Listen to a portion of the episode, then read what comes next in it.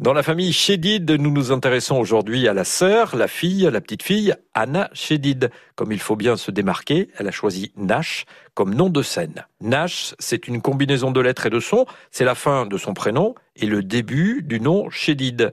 Ses premiers enregistrements datent de 2009, son premier album sort en 2015, elle participe ensuite à la tournée et à l'album familial et elle trouve encore le temps de réaliser des tournées avec son frère M et de travailler à un nouvel album qui sort aujourd'hui. Si jamais tu me touches à tout, jamais moi tout à toi.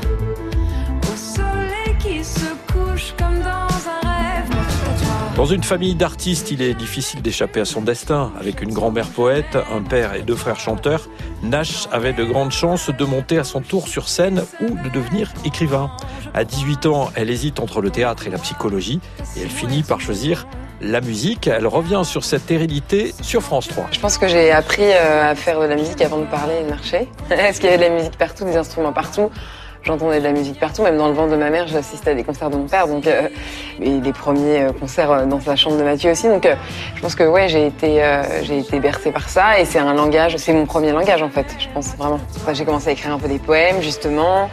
J'adorais écrire et puis je commençais à chanter un peu, j'adorais chanter, et puis je commençais à composer, j'adorais ça. Je me suis rendu compte que si j'alliais ces trois trucs-là, ça faisait faire des chansons et c'est ça que j'aimais vraiment, c'est faire ces trois trucs-là. Résultat, Nash sort aujourd'hui un nouvel album. Elle est aussi en tournée. Elle était à Dinard le 10 mai. Elle sera lundi prochain, le 27 mai, à l'étage à Rennes.